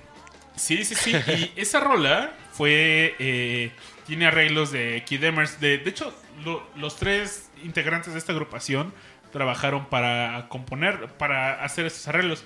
Pero realmente es una rola de William Blake, otro. Poeta, pintor. eh, de, de esos todólogos de, que nacieron en 1800 y. Era cuando los músicos eran matemáticos y filósofos. Claro, an- Eran antes de que. Poetas, eran. antes de, antes de que se, de que entráramos en este mundo de especialización, ¿no? Sí, todo el mundo hacía de todo. Claro. Sí, sí, sí. de hecho eso estaba chido porque pues le impregnaban pues se estampa todo tipo de cosas. Claro, ¿no? Y porque uno, uno siempre tiene que buscar inspiración en otro, en otro tipo de disciplinas aparte de la propia, ¿no? La multidisciplinaridad que hoy tanto se jacta. Hicieron un gran álbum con Brain Salad Surgery. Y se- hay algo que me encanta de este álbum porque habrá gente, como yo decía de Tarkus, que el lado B era innecesario. Habrá gente que dicen que este álbum es Carnival 9. Pero, no es con. Jerusalén, con Tocata. Y hay dos rolas que no están tan chidas. You Still Turn Me On, que es las baladas de Greg Lake criticadas por. A, a la banda clavada del rock progresivo no le gustaban las baladas de Greg Lake. Yo, o sea, yo creo que si eres, si eres un, un purista del, del progresivo duro y clásico, pues claro que no te van a gustar. Pero si eres una persona de mente abierta, que creo que es el tipo de mentalidad que tiene la gente que oye rock progresivo, pues tienes que estar abierto a, a este tipo de, de, de contrastes, ¿no? Y que son estos contrastes los que al final hacen brillar a la parte bueno, se hacen brillar una parte a la otra, pues, ¿no? Yo lo veo mucho como se complementan, ¿no? Exactamente, se complementan. ¿Les late si escuchamos una rola de Jerusalén? ¿Les late? Va, Me va. encanta. Escuchar Jerusalén de Brain Salad Surgery. Justo la rola con que abre este álbum. Y cuéntenos qué tal.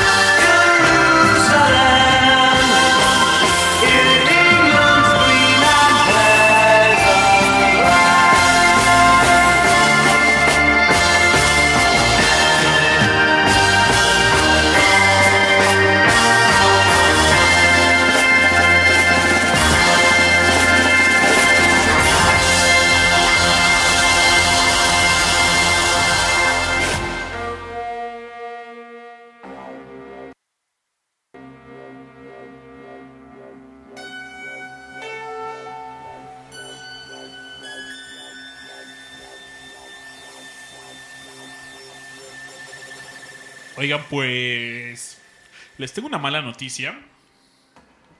Y la mala noticia es que pues acabamos de reseñar lo rescatable de Emerson Lake Palmer.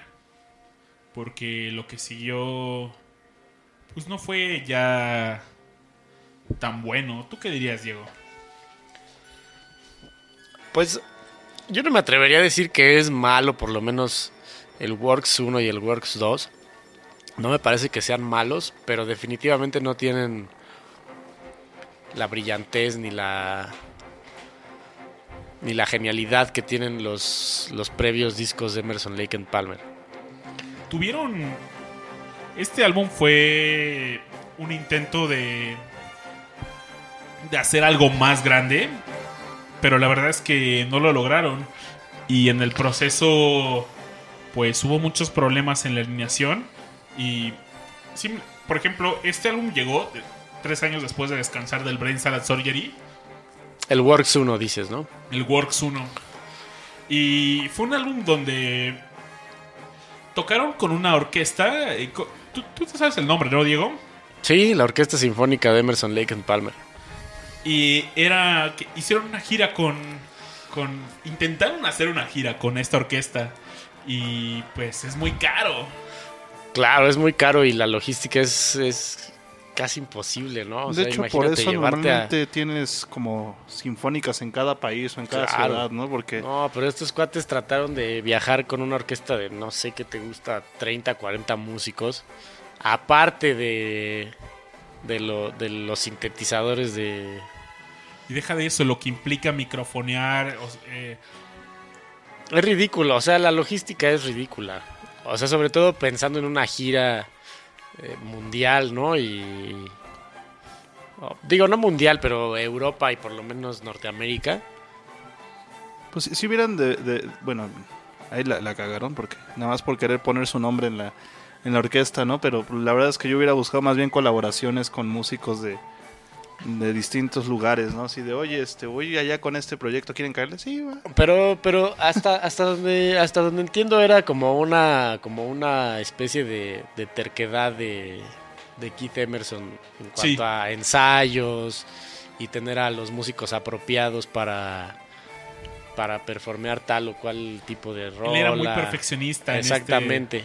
Pero ni Y, Mozart y era o sea, era, era como su capricho, ¿no? Porque, o sea, él siempre había hecho covers de música clásica y, te- y yo, o sea, yo creo que siempre tuvo la espinita de tener, pues, su orquesta, ¿no? O sea, de componer para una orquesta sinfónica. Y se las vendió a los otros dos. En este álbum solo hay. Bueno, está dividido en cuatro partes. Es los en el vinil son es un disco doble. El lado A es está lleno de Kid Emerson, donde él está prácticamente solo y toca piano concerto número uno, el primer movimiento de Allegro Giocoso, Date molto cantabile y tocata con fuoco. Es una es música clásica realmente el estilo de Kid Emerson. Es el primer álbum donde todo el mundo tuvo, ok, ¿quieres hacer esto? Va solo. No, y son, y son buenas rolas, ¿eh? Incluso, no sé cuál de, la- de las canciones que acabas de comentar, pero hay, este, varios comerciales que han salido en la tele o campañas publicitarias que utilizan la música de, de, este, de este álbum. En el lado 2 es el lado de Greg Lake. Y aparece con Let Me Your Love Tonight. Es una balada. A mí no me gusta mucho. Es muy melosa y la rola 2 se la vi increíble. Eh, me encanta esa rola. Es buena. Rola número 3, Hallowed by the, name, by the Name. Rola 4, Nobody Loves You Like I Do. Y rola número 5, Closer to Believing. El lado B, como se sospecha fuertemente, pues le pertenece a Carl Palmer. Y tiene una rola buena, por ejemplo, LA Nights, Nueva Orleans, Tank, su solo. Para mí es el mejor solo que hizo eh, Carl Palmer con Emerson Lake and Palmer, Food for Your Soul y The Enemy God Dances with the Black Spirits. Y en el lado 2 del álbum, pues tocan la rola con la que iniciamos este show, Fanfare for the Common Man y Pirates. Que a ti te encanta esa rola, ¿no, Diego? Me fascina esa rola, me, me transporta completamente a, la época de piratas y, y a una isla llena de tesoros. Y pues después de esto vino en... Pues hubo un receso de varios años, ¿eh? Pues esto fue, les decíamos que eran el 73. No miento, salió en el 77. Sacaron, eh, se vieron obligados de forma contractual a sacar otro álbum. Hicieron el Works 2. Y Pero ya, eso ya, ya es lo que se llama patadas de ahogado, ¿no? O sea, ya. Ya era una banda dividida. La verdad es que este No. álbum solo lo sacaron porque están contractualmente obligados a hacerlo. Y. Pues salió trae una buena rola, por ejemplo, me, se llama Tiger in a Spotlight. Esa me gusta. A mí también. y yo creo que es la única rescatable de este álbum. Trae. A diferencia del otro álbum, pues. Este es- solo trae un lado. Pero pues ya eh, estaban. Habían perdido el foco y. Y para este entonces, pues Greg Lake ya había sacado su primer single, que fue un exitazo, una canción navideña, I Believe in Father Christmas. Y. Pues a Greg Lake le fue chido con esto. Yo no entiendo por qué fue un excitado esa canción, ¿eh? A mí tampoco me gusta tanto. De Pero cara- Navidad, güey. Pues sí, solo por Navidad. el tema navideño, tal vez. Navidad vende, carnal. Navidad siempre vende. Un año después sacaron Love Beach. Y en esta portada hay quien lo cataloga como el peor álbum de Emerson, Lake and Palmer. Y sin duda la peor portada de Emerson Lake and Palmer. Salen los tres como en una... Oye, tenemos una... por- ¿Te acuerdas de una foto que yo hice donde salimos tú, el buen Pepoe, un abrazo? Y salimos Pepoe, Diego y yo en una playa y parodiamos esta... eh, eh, est- Oye, debería ser la portada del... No, no, sí. No, no, no. No, mejor no. Era Lorenzo Carranza y Amusurrutia. Me acuerdo que hasta le puse... Plot twist de discomanía. No, de este álbum, pues las rolas rescatables, en mi opinión, es For You, que es más una onda de Greg Lake con Peter Sinfield. De Peter Sinfield tocó con Greg Lake en, King Crimson en este primer álbum. También All I Want Is You. Esa no me gusta mucho, la verdad. The Gambler es más o menos chida. Y pues bueno, ya en este álbum estaban pues muy separados de los demás. Por ejemplo, Kid Emerson solo participó en The Gambler, que es buena rola, ¿eh? Esa la compuso con Lake, eh, con... Pues lo, compusieron los tres. Y hay algo que en este álbum, pues no aparece Carl Palmer en ninguna... No participó en, en ninguna composición. Pues ya eso denota la separación que, que- que estaban pasando en ese momento, ¿no? Sí, ya después de esto, pues solo se reunían para hacer una, hacer giras, todo eso. De hecho, en este eh, tuvieron en su último álbum en vivo, es uno muy bueno. Se llama Emerson Lake and Palmer in Concert. Me encanta porque abre con fan- Fanfare for the Introductory Fanfare, después Peter Gunn. Y es la, para mí la mejor interpretación que he escuchado de Peter Gunn. Esta serie de. ¿Cómo se llaman estos brothers? Eh, los hermanos. Eh, no sé, disculpen, se me fue. Pe- Pero Peter Gunn es una composición de- del, del mismo de La Pantera Rosa, ¿no? Sí, exacto. No sé, no me acuerdo cómo se llama este cuate. Pero eh, pues es un muy buen álbum en vivo, escúchenlo. Y tuvieron un periodo del, de ahí, des- después de In Concert del 79, no se reunieron hasta el 92 para tocar de nuevo. En este lapso, pues hicieron otras agrupaciones. Hubo uno que se llamaba To the Power of Three, que inclusive algunos los llamaban eh, Emerson, Lake and Berry, porque no, perdón, eran este disco lo produjo Carl Palmer y Robert Be- y Robert Berry, pero no estaba Greg Lake en este álbum, entonces estaba Kid Emer, eran todos menos Greg Lake Básicamente. y en su lugar tenían a Peter Berry. Y luego estuvo también Emerson Lake and Powell, ¿no? Ajá. Eh, con, con esta agrupación de Power of Three solo sacaron un disco. Por aquí lo tenemos. Está. Traemos ahí toda la colección de discos de Emerson Lake and Palmer y derivados. Y de este, pues tuvo un. La verdad es que no. No triunfaron. Y, y con Emerson Lake and Powell, pues fue con. Este salió en el 85. tuvieron un año de actividad. Y invitaron a, aquí, no aparecía Carl Palmer. Para este entonces él solo tocaba con Asia. Y decían, no, ¿saben qué, chavos? Pues me encanta que se reúnan de nuevo, que hablen de nuevo. Pero yo ya estoy tocando con Asia y ahí se ven chatos. Y pues jalaron a Cozy Powell. Bueno, De- después de esto, pues se reunieron hasta este otro álbum que ¿qué dirías de de él, Diego, el Black Moon? Hay una rola que, me- que a mí me encanta. pues Black Moon no me parece tan mala rola, ¿eh? Sí, no, es la buena, propia, ¿no? La propia Black Moon. Pero 14 años pasaron desde Love Beach. Pero en sí te- ah, ya no tienen ese. Bueno, es que yo, en cuanto escucho Emerson Lake and Palmer, lo asocio con, con este tipo de, de sonido que tenía el sintetizador Moog en aquel entonces. Y después de tantos años, el sonido de los sintetizadores cambió y estos discos como Black Moon y The Hot Seat ya no suenan igual, ya no tienen ese sonido como de sintetizador antaño, ya Sí, suenan, no. ya, La ya música evolucionó otro- mucho y el sonido de Emerson Lake and Palmer no cambió tanto. Y está chido, pero No, es que el sonido de Emerson Lake and Palmer está, es, es, es, es, Si no dep- es muy 8 bits, dependiente no es- del... no está cabrón. Exactamente, es muy dependiente del sonido del, del sintetizador análogo primigenio, digamos, ¿no? No sé. En el- pues de este álbum me encanta Paper Blood. Black Moon, como decía Diego, es muy buena. Está Romeo y Julieta, que está, es una buena. Es que no son malas rolas, son muy buenas rolas. Pero no No, sé si muy Lake buenas rolas, pero ya no tienen ese sonido... Ya no es Emerson Lake and Ajá, ya no tienen ese sonido de los 60s y de los 70s que tenían antes. Y que es con el que los conocemos, ¿no? Y, y- y por el que nos empezaron a gustar.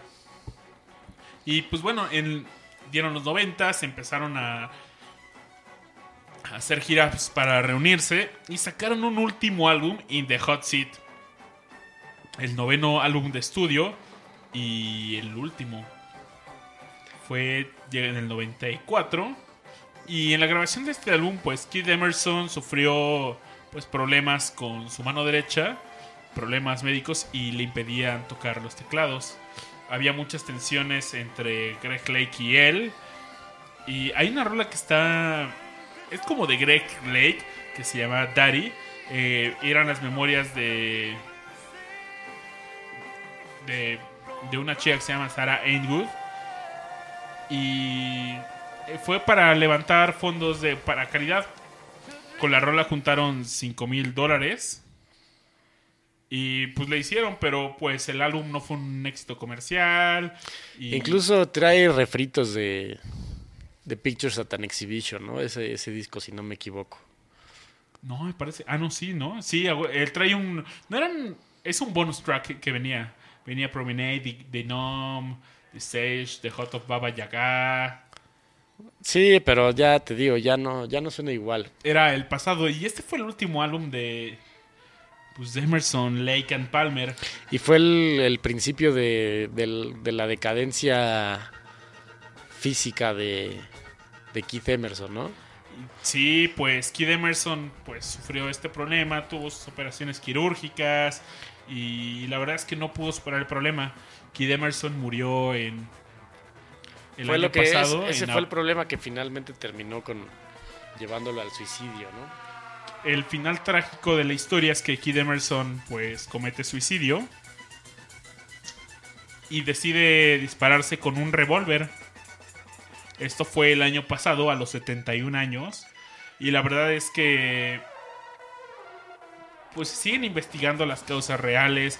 eh, los nervios de su mano nunca, se, nunca pudo recuperarse con terapias ni nada y le, se frustró de no poder tocar con como, lo, así, como lo hizo toda su vida.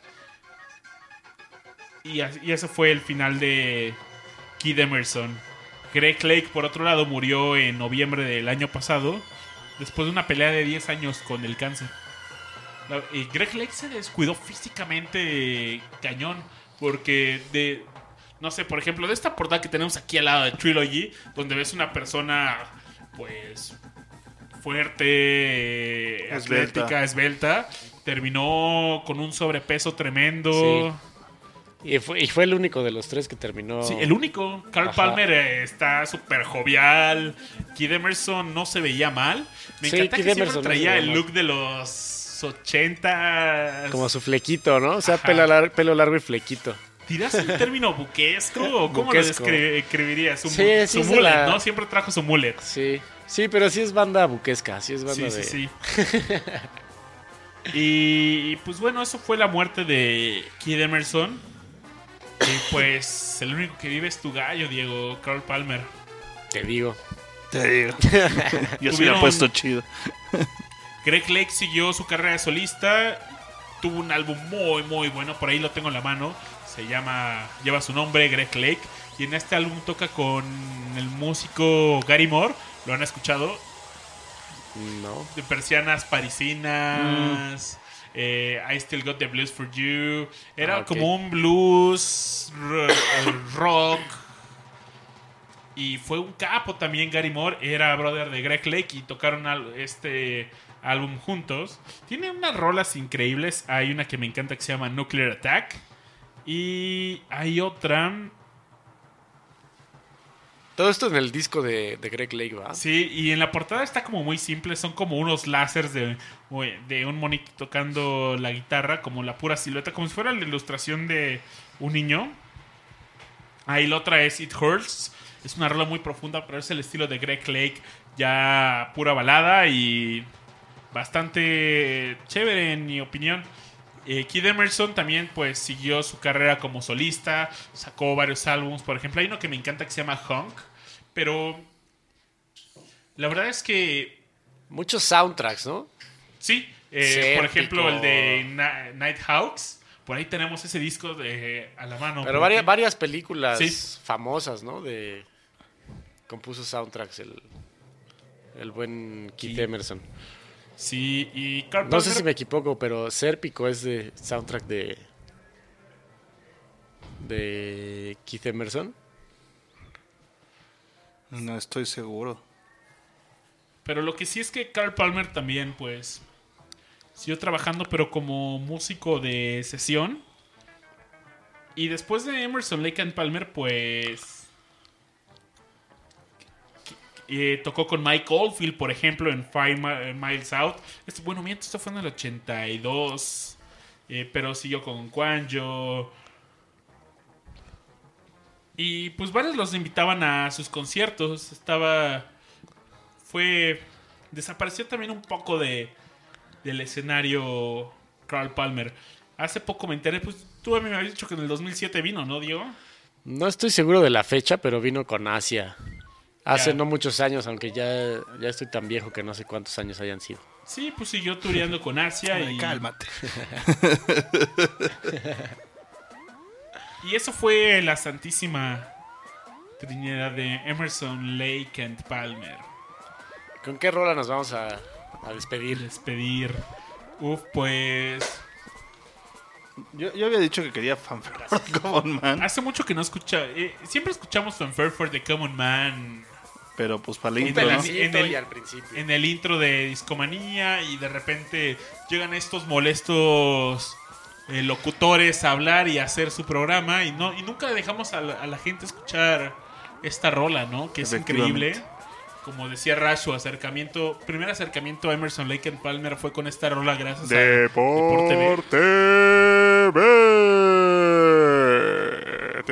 Ah, no. No, esa es la Ese no, ese no. Es la competencia. ¿no? Pero es el Faitelson. ¿Qué pasó, Faitelson? Oigan, pues esto fue Discomanía Podcast y esperemos que lo hayan disfrutado. Conclusiones, muchachos, de Emerson Lake and Palmer. Fíjate que hay una frase bien chida de Batman que es el de o, o mueres siendo un héroe o vive lo suficiente para hacerte un villano. Yo creo que pasa lo mismo con muchas bandas de rock de los 60s y 70s. O sea que pues fueron brillantes y eran estaban en la cúspide y de repente pues, Se van para abajo. se van para No, abajo. y aparte yo creo abajo. que debe de ser difícil ya que estás en la cúspide aceptar que ya se acabó, que te quemaste. que te quemaste y sobre todo también desde el aspecto financiero, ¿no? Sobre todo, sobre todo el aspecto financiero, porque por ejemplo gente como Jethro Tull o como este Moody Blues. O sea, son, son personas que siguieron haciendo discos por dinero, Claro. porque necesitaban dinero. Moody Blues vivía de los greatest hits. Así es. Y. Pero hay músicos que, al contrario, en su senectud, llegaron a su mejor época, como Tom C. O como Johnny Cash. Johnny Cash, el Rey. Cash, claro. Sí, digo, Johnny Cash era buenísimo de joven, pero sus últimos Sí, discos pero eran sus una últimos discos ya- cabrón. Claro, claro. O sea, como que hay, hay siempre gente que siempre sigue creciendo y hay quienes Sí, en sí, algún momento se estancan. Fíjate que donde más lo veo es en los solistas. Los solistas como tal, pues es el de, bueno, me sigo puliendo, me sigo Claro. puliendo. Pero en las Sí, pero es, agrupaciones... es mucho más difícil hacerlo en conjunto. O sea, hacerlo tú solo, pues es una cosa, ¿no? Pero lograr así ese tipo de, Yo creo que el único... de sincronía, de comunicación entre, entre más de una persona, pues no se puede. El único grupo que considero que todavía se mantienen, porque tampoco quiero decir que estuvieron como en su época de oro, pero se mantienen, son los Rolling Stones. Exactamente. No, y, y han No, o sea, sí hubo una decadencia, pero subieron otra vez y ya se mantuvieron ahí. Claro. Planito, planito, planito. Pero, o sea, por ejemplo, Bridges to Babylon a mí todavía me pareció un gran disco. Son buenos. Y ya, ya estaban súper rucos. No tan rucos como hoy en día, pero ya estaban súper rucos. Y no he escuchado el último disco. He escuchado que es muy bueno, la verdad, pero no lo he escuchado. ¿Ustedes lo han escuchado? No, yo no, No, lo no, escuché. no. Habrá que escucharlo. Dicen que es muy bueno. Hay que escucharlo. Tarea, chavos. Tarea moral. Para llevarse a casa. Pero en fin, Emerson Lake and Palmer, pues es una joyita del pasado, ¿no? Exactamente, eso es lo que iba. Quedaron como un gran recuerdo, ¿no? Y es como eso así de... Cada vez que volteo a ver las fotos como que se ve más brillantes esos días. Sí. A, a- a lo gris que se ven los, los días actuales. Sí, qué triste es esto. Oigan, y antes de despedirnos, hubo, hubo un festival donde se reunieron por última vez. Esto ya fue en los 2000 Se llama The High Volt Festival. Y fue el, High Voltage Festival. Y pues suena como algo que tenía en un lugar festival donde tenía que estar Emerson Lake and Palmer hubo no sé si hubo una o dos eh, eh, pues sedes del festival pero ahí tocaron bandas como me parece que tocó ACDC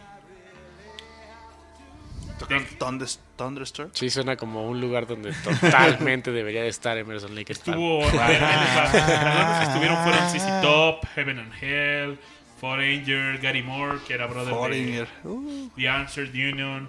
En, hubo. Ese era el escenario del rock clásico. El escenario del rock progresivo estaba Transatlantic, Asia, Zappa Play Zappa, que era la banda de su hijo, ¿no? Ajá, así es. Big Left, Focus, Pentagram, Touchstone. En el escenario de, Focus, ¿qué año fue eso? en el 2010. Órale, cabrón. Eso fue Focus el, en el sábado. 2010. Wow. Sábado 24 de julio del 2010. Escenario de heavy metal estaba Black Label Society, Saxon Cathedral, Hammerfall, Orange Goblin, Black Spiders, New Device. El domingo 25 de julio de ese festival tocó Emerson Lake and Palmer en el escenario rock clásico. Wow. Que por lo hubieran puesto en el progresivo, ¿no? Sí, lo que hubiera hecho. Ahorita van a ver quién está en el rock progresivo y a ver qué opinan. Eh, en ese escenario estaba Ian Hunter, Down and Outs, John Bosmassa, UFO, The Choir Boys y Batchman and Turner. La verdad es Batman que la mayoría de ellos no los conozco. Batman and Turner son muy buenos. En el escenario progresivo estaba Marillion. Era una muy buena banda con... ¿Cómo se llama el baterista? Este Fish, ¿no? Fish. Argent, eh, de los zombies. eh, Se me hizo muy, mu- El cambio de Argent, Sí. de Rod Argent, el tecladista de los zombies, pues después se hizo un rock progresivo muy locochón. Que traía ahí, los zombies ya traían el rock progresivo en la sangre. Sí, sí, sí. Es un hecho. Magnum, Steve Hackett, The Reasoning, Martin Turner's Wishbone Ash y en el, en el escenario de eh, Metal Hammer, Down, Opeth. Opeth es una banda locochona, ¿no? Sí. Pero es increíble. Clutch, High on Fire, Audrey Horn y Legatry. Y después en el año que viene ya no regresaron, pero ahí por ejemplo tocó Judas Priest, Slash, Thin Lizzy, eh, Gary Mo eh, Jethro Tull, por ejemplo. Pero en este fue la última interpretación de Emerson Lake and Palmer en el 2010. Ya no quisieron renovar el, el festival. Se suspendió por los Juegos Olímpicos en Londres en el 2012 y pues después ya GG. se acabó y y no volvió a ese festival. Fue la última la última in- interpretación de ellos como Como triunvirato. sí, qué triste, ¿no? Pero en fin, o sea, creo que todos nosotros empezamos, por lo menos nosotros tres que estamos aquí, empezamos a escuchar a Emerson Lake and Palmer mucho después de que hayan caído en su decadencia. Ah, Efectivamente. y eso no nos impide de ninguna forma Apreciarlos y ¿no? disfrutarlos, sí, claro. Que es una excelente cosa de la música, chavo, y, y de lo que nos une hoy en día es... La música es... O sea, no, no tiene, no tiene tiempo, es... Es atemporal. Claro, esa temporal. Pues les late si nos vamos a escuchar. Nos despedimos con esta rola de Emerson Lake and Palmer. Estaría bueno si encuentro una versión en vivo. Pero la estoy buscando. Caray, no estaba preparada. Ah, aquí tengo una versión en vivo de 1993. Órale. ¿En dónde es? Es el Es- live, ¿no? Ajá, exacto. Y oye, Diego, y por ahí teníamos un CD. ¿Está a la mano? Está acá. Aquí está. Es un festival del Life and the Mar el, eh, en Puerto Rico en el 72. Este álbum está muy bueno. Viene Qué lástima Down, que no estuvo Richard. Puerto Rico, Richard. La, ver- 72. la versión de Tarkus que viene en ese, Está muy buena, ¿no? en ese disco es... Yo creo que es mi favorita versión de Tarkus. Se lo voy a llevar mañana para que lo escuche y a ver qué opina. Se perdió este gran show y está emocionado por, Por Emerson Lake and por Palmer. estar esta noche, amigo. Te mandamos un abrazo, una lástima que no estuvieras en este show. Pero bueno, el show debe de continuar. Y. Ladies and gentlemen, Emerson Lake Lake and and Palmer. Palmer. Nos despedimos. Síganos en Twitter, por favor. Estamos como discomanía-fm. Eh, a Rash lo pueden seguir como Rash Pro. Es Ajá. junto, ¿verdad? Arroba Rash Pro, sí. Diego, ¿todavía usas Twitter o ya te desertaste? Tengo una cuenta de Twitter, pero la verdad es que no la uso. Ahí está, olvidada. Está olvidada. Tiene sí. telarañas y todo. Y- ¿Era la de Morbosu? No, Daniel Huerta, si no me equivoco. Ah. Yo soy su amigo y servidor Babasbot. Síganos en Spotify, por favor. Estamos como es Discomanía Podcast. Estamos desempolvando todas esas playlists que habíamos preparados de los primeros episodios. Se están publicando. Y gracias por escucharnos. Nos vemos la siguiente semana. Tenemos un show por ahí especial cocinándose. Y gracias. Hasta la próxima. Y oye, Rash, ¿cómo dice esto? Lo, lo- lo- lo decimos y los dejamos escucharla completa, ¿te late? Vale. Vale. Hasta la próxima semana. Gracias. Bye.